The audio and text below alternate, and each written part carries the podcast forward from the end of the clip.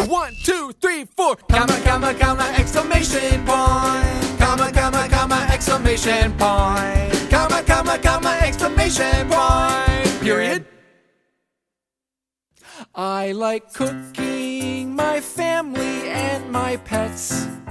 What? I like cooking my family and my pets. Wait, Gabe, did you just say you like cooking your family and your pets? No, no, no, hold on a second, Ben. You need to listen to the rest of the song. It goes like this.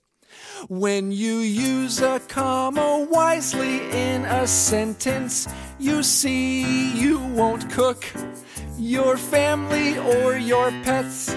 Oh, so how should we say it?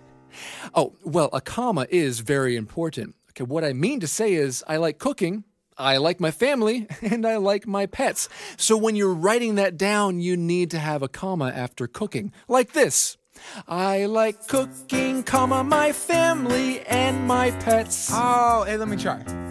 I like cooking, comma, mm-hmm. my family and my pets. You got it.